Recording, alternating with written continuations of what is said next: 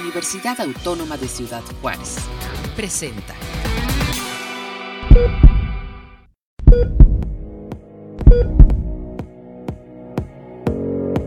El equilibrio de nuestra salud se logra atendiendo aspectos físicos, nutricionales, emocionales, biológicos y más.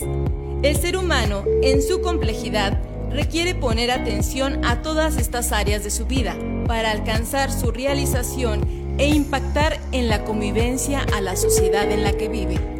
Comenzamos el espacio donde planteamos todos estos temas, asegurando que todo lo que aquí escuchas lo hacemos a tu salud.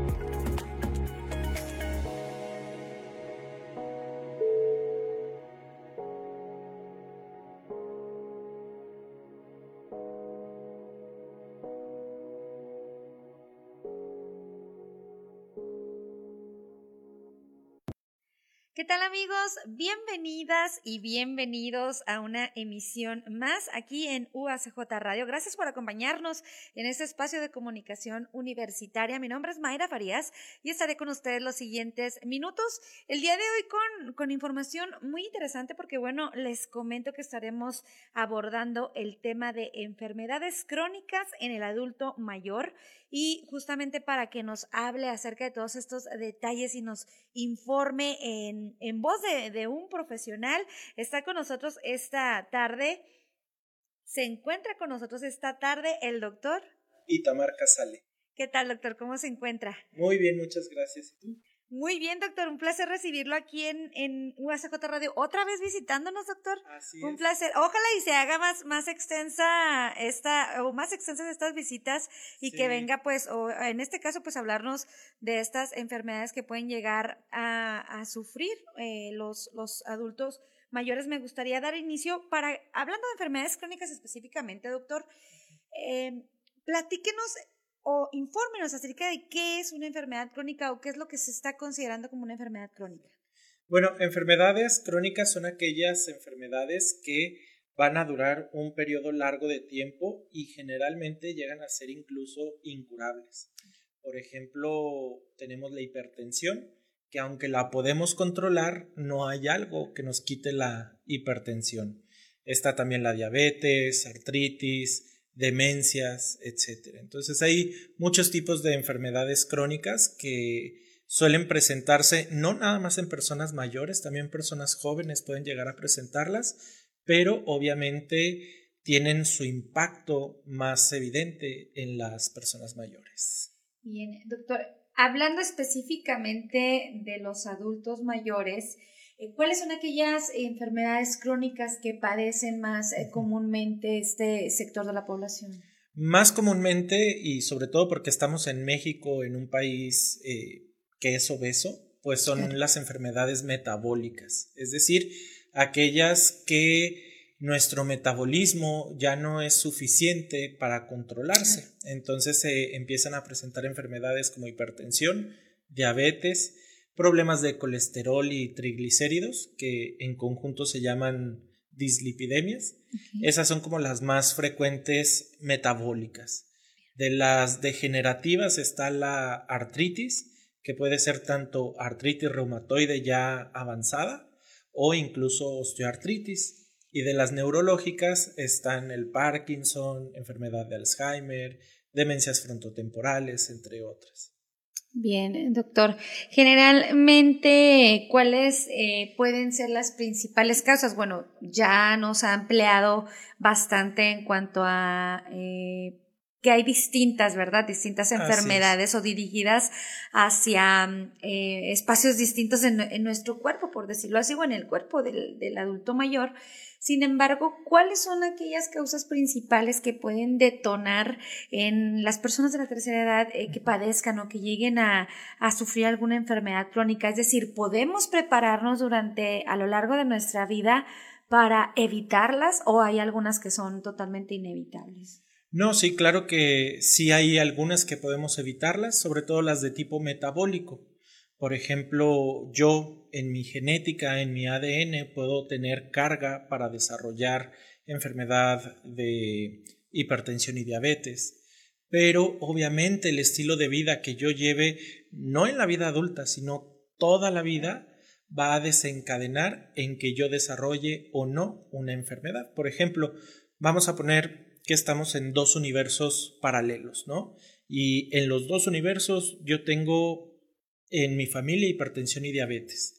Pero en un universo yo hago ejercicio, llevo una dieta balanceada, eh, voy regularmente con el médico para chequeos, muy probablemente en este universo no vaya a desarrollar ninguna de esas enfermedades.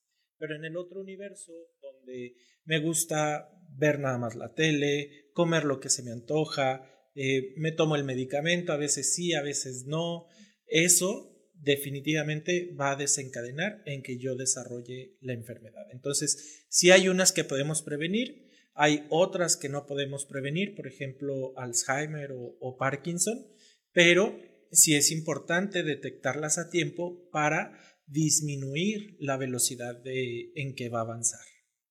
Hablando un poco más a fondo de estas últimas dos este, enfermedades que, que menciona, y que creo que eh, pues son un tanto delicadas o que pueden llegar a afectar en demasía la, la vida del, del, adulto mayor.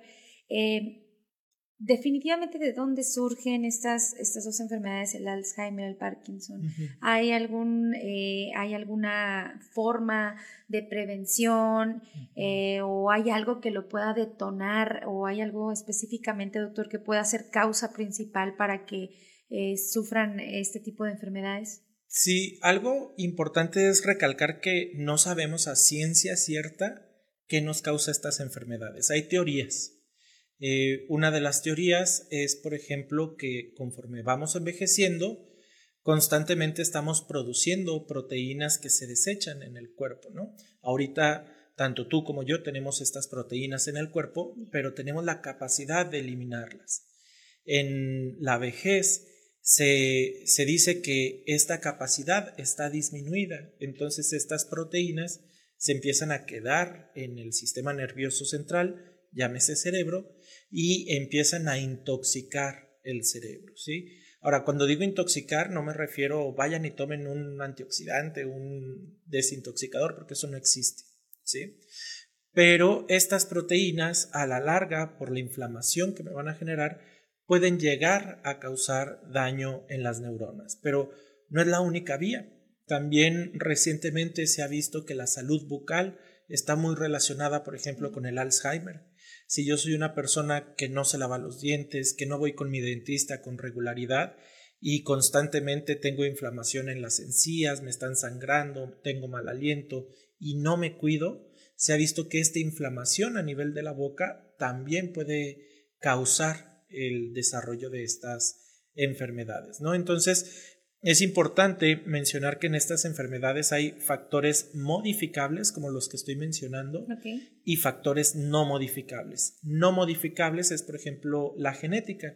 Yo puedo tener en mi familia, por ejemplo, que mi abuelo haya tenido Alzheimer y mi abuela no, y con la combinación de genes puede que yo desarrolle Alzheimer o que no lo llegue a desarrollar.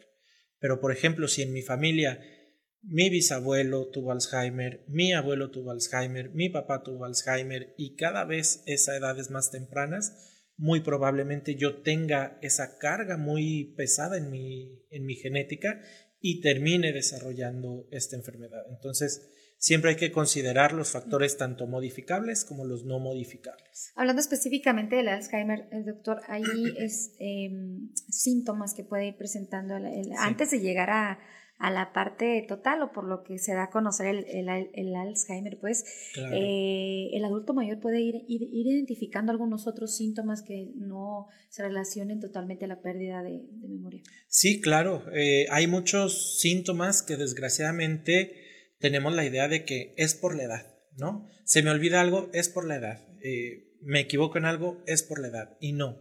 Es importante mencionar que el cerebro tiene distintas funciones. Está la función del lenguaje, está la función de memoria, de juicio, de cálculo. Muchas funciones tiene el cerebro para poder funcionar adecuadamente. Si de repente yo no me empiezo a acordar de sucesos o soy muy repetitivo en mi conversación o ya no puedo llegar a un punto de manera rápida y para decir eso tengo que contar una historia como de 20 minutos, son como datos que a nosotros como familiares o a nosotros como pacientes nos deben de empezar a llamar la, la atención, ¿no?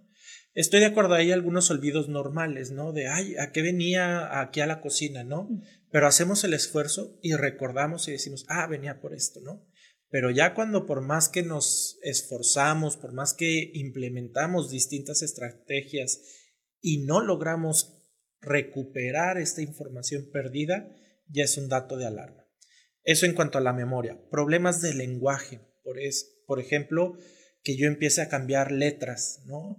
Me voy a cortar el cabello, que lo cambie por me voy a cortar el caballo, ¿no? Es una sola letra, pero puede ser un dato de, de alarma, ¿no? O que cambie palabras. Por ejemplo, el símil del cabello en las aves son las plumas, ¿no? Entonces, si yo digo voy a cortarme las plumas, pues ya estoy cambiando toda una palabra, ¿no? Entonces, ahí por la parte del lenguaje. Otra parte es del juicio o de la socialización. Si yo antes era muy pulcro, comía la comida con cubiertos, no decía groserías y de repente empiezo a recitar todas las groserías del mundo, empiezo a comer con las manos.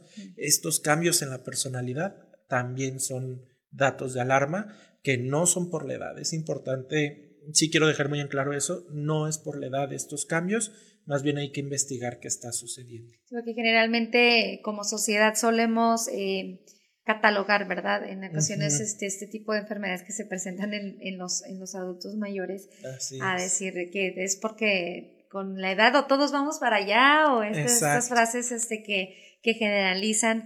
Doctor, hablando específicamente y, retomando un poco el tema de, de las enfermedades crónicas en general, eh, ¿cómo nos encontramos en México, doctor, en cuanto a las enfermedades crónicas en los adultos mayores? Es decir, eh, de acuerdo a, su experiencia en este ramo, ¿cuál es la, enfermedad crónica que usted pudiera decir que los adultos mayores de, este país sufren con más frecuencia? Yo digo que son dos, que es hipertensión y diabetes, y es gracias a la dieta que llevamos.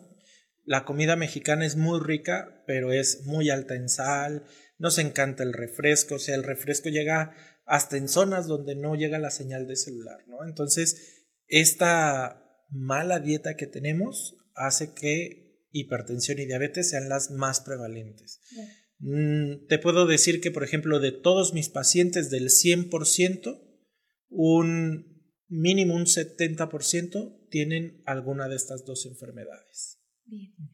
Bien, bueno, pues eh, seguiremos eh, platicando un poco más a fondo después de este corte, doctor. Gracias por acompañarnos aquí en A Tu Salud. Espéreme un momentito, doctor, y después de este corte retomamos este tema. Amigos, estamos hablando de enfermedades crónicas en adultos mayores aquí en, en A Tu Salud. Vamos a un corte y volvemos enseguida. Recuerda, todo lo que aquí escuches lo hacemos a tu salud. Regresamos en un momento. Siempre hay algo que aprender. A tu salud. Continuamos. Amigos, continuamos en A Tu Salud. Esta tarde, bueno, hablando de enfermedades crónicas en adultos mayores, en personas de la tercera edad, eh, todos estos padecimientos que pueden llegar a, a surgir, bueno, en esta etapa de la vida. Y para ampliarnos, ya, ya estuvimos platicando eh, bastantes temas interesantes acerca de esto con el doctor Rafael Itamar Casale Martínez. Él es geriatra, docente en el Instituto de Ciencias Biomédicas y actualmente, doctor, también trabaja en el Instituto Mexicano del Seguro Social y también lo podemos encontrar en Hospital Ángeles, así es. Así es. Muy bien, doctor, bienvenido nuevamente. Pues continuamos con, con, esta, con esta entrevista. Eh, hablando a, grandes rasgos, doctor, em, ¿cómo puede llegar a, mermar? Es decir, ¿qué tantas probabilidades de las enfermedades crónicas que sabemos y que, como ya nos ha dicho, eh, son un fin? Eh, tendemos a, fatalizar que por la edad de la persona ya no se le puede dar tratamiento a ciertas enfermedades o que ya no es em, prudente operar, que ya no es prudente eh, dar ciertos medicamentos por la... ¿Cómo se puede llegar a determinar esto y qué es lo que usted recomienda como geriatra? Porque finalmente ah, la medicina general puede llegar a determinar esto o es necesario que lo determine un, doctor, un geriatra. Mira, desgraciadamente México, eh, bueno, el mundo, pero México en especial es un país edadista. ¿A qué me refiero con edadista? El edadismo es una manera de discriminación únicamente por la edad. Es decir, ya soy persona mayor, ya no sirvo para nada. Ese es un tipo de discriminación. El problema con este tipo de discriminación es que desde que estamos chicos nos la están inculcando y por eso es que llegamos a ser tan fatalistas como mencionas. Decimos, tenemos esta edad, ya no nos podemos operar. Afortunadamente, con la llegada de la geriatría, cada vez se ha visto que la edad no es un factor que contraindique algún tratamiento o alguna cirugía. ¿Qué es lo que hemos visto los geriatras? Que más que la edad es la funcionalidad. Es decir, qué tanto puedo hacer yo como persona por mí mismo. Y para esto hay diversos tipos de actividades que me van a ayudar a determinar mi funcionalidad. Las básicas, que son aquellas necesarias para cubrir mis necesidades básicas como bañarme, vestirme, ir al baño, tener continencia, trasladarme y alimentarme. Y están las avanzadas, que son aquellas que me permiten, las instrumentadas, perdón, actividades instrumentadas, que son las que me permiten interactuar con la sociedad. Usar el teléfono, tomar mis medicamentos, tomar el transporte, manejar mis finanzas, compras, cocina, hogar, lavandería, ¿no? De acuerdo a estas actividades, yo como geriatra puedo decir, esta persona sí es funcional, esta persona no es funcional. ¿Por qué más me puedo basar? Por la marcha. El simple hecho de poner a un paciente a caminar cuatro metros y yo tomar el tiempo, a mí me ayuda a ver qué tan fuerte es este paciente para resistir algún tratamiento o alguna cirugía, ¿no?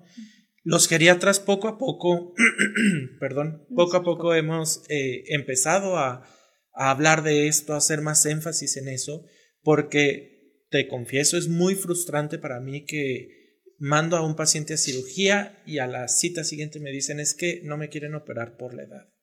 Entonces, yo creo que este edadismo no solo en la sociedad, sino que también en los médicos debemos de empezar a erradicarlo. Y por ejemplo, el programa este que ustedes tienen ayuda mucho para quitar este tipo de discriminación. Entonces, quédense con esto, la edad no es contraindicación de tratamientos, de medicamentos, de cirugías, es más que nada la funcionalidad en lo que nos podemos basar.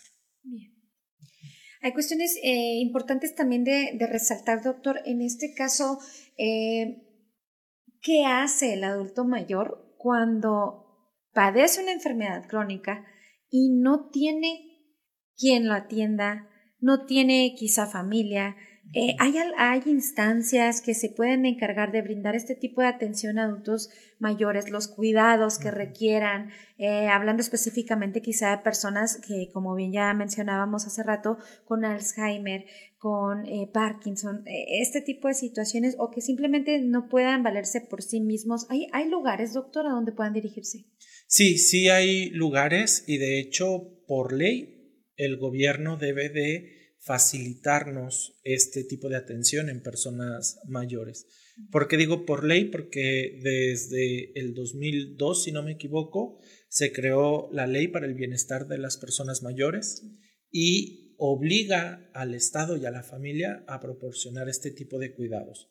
Ahora, por ejemplo, en, en el caso que tú me pones, no tengo familia, no tengo eh, alguien que me ayude, nosotros como geriatras, dentro de la valoración geriátrica integral, investigamos todo lo social relacionado al paciente. Yo he tenido pacientes que efectivamente no tienen familia, pero tienen algún amigo, algún vecino que les tiende la mano y les ayuda a salir adelante. Pero vamos a poner el caso más catastrófico en el que no tengo amigos que me puedan ayudar, que no tengo un vecino que se interese por mí hay algunas estancias, por ejemplo, instancias como por ejemplo el DIF tiene, debería de atender a personas mayores. Eh, hay algunos asilos aquí en Juárez, creo que hay dos o tres asilos que pudieran ayudar a este tipo de situaciones. Otra cuestión eh, interesante también eh, que nos amplíe, doctor, eh, además de este tipo de, de enfermedades que, bueno, ya nos ha nos ha mencionado y estas recomendaciones, es importante que nuestros adultos mayores eh, se atiendan o se realicen alguna especie de análisis eh, o examen general cada cierto tiempo. ¿A qué edad usted recomienda que, que deberían eh, los adultos de iniciar a hacerse este tipo de exámenes, atenderse en la geriatría? Sí, yo recomiendo que a partir de los 60 años empecemos a acudir con un geriatra tengamos o no tengamos problemas geriátricos como problemas de movilidad, demencias, eh, depresión, etc. Pero desde los 60 años, acudir. Generalmente el geriatra, al momento de conocer al paciente y hacerle la valoración geriátrica y la exploración física, ahí determinamos qué tipos de estudios llegamos a solicitar. A veces es una biometría hemática que nos diga si tiene anemia, si tiene infección, si tiene problemas de coagulación, a veces pedimos eh, pruebas para ver cómo está funcionando el riñón o el hígado, por si vamos a iniciar un medicamento, iniciarlo con seguridad. Y dependiendo del caso, podemos llegar a pedir otro tipo de estudios. ¿Qué tan frecuente hay que acudir con un geriatra? Depende. Si somos personas totalmente funcionales e independientes, yo recomiendo acudir con el geriatra por lo menos una vez al año para prevenir algún deterioro futuro o incluso prevenir enfermedades. Por ejemplo, ahora que ya va a ser octubre, que empiezan las neumonías, pues aplicarnos vacunas contra influenza, neumococo o incluso vacunas contra el herpes zóster. Eh, en el caso de que yo no sea funcional e independiente y tenga muchas enfermedades, pues aquí sí dependerá de la gravedad de las enfermedades. Puede ser una cita al mes, cada tres meses, cada seis meses, dependiendo de cómo se vaya sintiendo el paciente. Bien, interesante, doctor. algo que me surge, o esta duda que me surge en cuanto a la calidad de vida, bueno, en México, o más bien cómo nos encontramos en cuanto al tiempo promedio que puede llegar a, a vivir una persona que mantiene eh, buenos hábitos o, una, una, vida sana, o a diferencia de una persona que, que pues como ya mencionó, sedentarismo o, que no lleva pues una, una vida sana, una dieta. ¿Cómo nos encontramos? ¿Cuál es el contraste que, que existe actualmente aquí en México?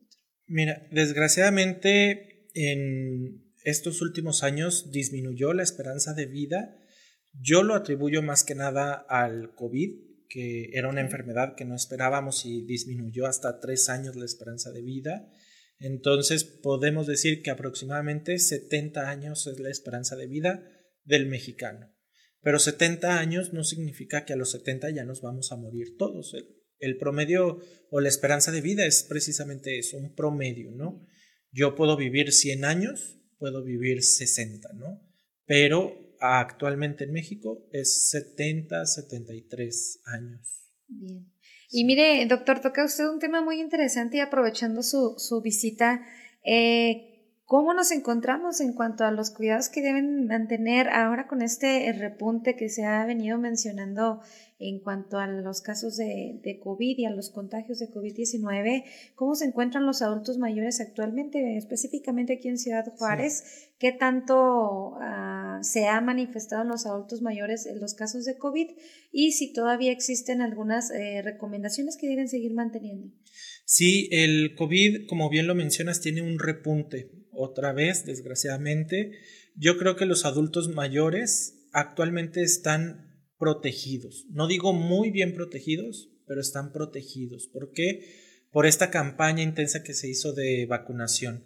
La ventaja que tenemos los de Juárez es que en Estados Unidos venden la vacuna, cosa que aquí en México no lo hacen. Entonces, yo sí recomiendo ir a vacunarse. Nuevamente, aunque ya tengan la vacuna de Aunque ya tengan tres, cuatro dosis, hay que aplicar un refuerzo. Incluso se está viendo si va a ser una vacuna anual como la de influenza. Porque sí, cada vez hay más casos en personas mayores que pueden desencadenar en alguna muerte o en algún deterioro de la calidad de vida. ¿Se sabe actualmente de fallecimientos por COVID-19? Mm, aquí en Juárez desconozco si haya casos, pero en México ya hay algunos casos otra vez por COVID, por la nueva variante. Bien. Bien, eh, doctor, pues bueno, qué interesante toda esta información que, que nos ha compartido. ¿En dónde podemos encontrarlo, doctor? para poder este, atendernos o aquellos, eh, incluso hijos, nietos, familiares eh, que de las personas de la, de la tercera edad o ellos mismos que puedan acudir para recibir una atención personalizada, doctor. Sí, muchas gracias. Me pueden encontrar en el Hospital Ángeles, en el quinto piso, consultorio 520. Eh, si gustan agendar alguna cita, voy a aprovechar para dar mi teléfono, que es el 656 793 2774. Excelente. Doctor, pues muchísimas gracias por haber estado una vez más aquí en UACJ Radio, en A Tu Salud específicamente, ampliándonos sobre todos los cuidados necesarios y las enfermedades crónicas a modo de, prevención con nuestros adultos mayores. Un placer tenerlo por acá. Muchas gracias y muchas felicidades por el programa. ¿eh? Muchísimas gracias. Ahí están, eh, bueno, pues estas esta serie de recomendaciones para poder eh, prevenir, pues ahí está la, la, alarma para atender a nuestros adultos mayores a partir de los 60 años, ya, ya lo dijo el doctor Rafael Itamar Casale Martínez que nos ha acompañado esta tarde, amigos, y con esto hemos llegado al final de una emisión más de A Tu Salud. Les recordamos que estamos en UACJ Radio, pues manténganse pendientes de toda la serie de programaciones que lanzamos a través de nuestro Facebook oficial, UACJ Radio, así nos encuentran. Mi nombre es Mayra Farías, ha sido un placer acompañarlos en A Tu Salud. Hasta la próxima. Todos los esfuerzos realizados para poner atención a nuestra salud son una oportunidad para mejorar nuestro paso por este mundo. Te esperamos en nuestra próxima emisión, donde te aseguramos que todo lo que aquí escuches lo hacemos a tu salud. Salud fue una producción de la Dirección General de Comunicación Universitaria de la Universidad Autónoma de Ciudad Juárez.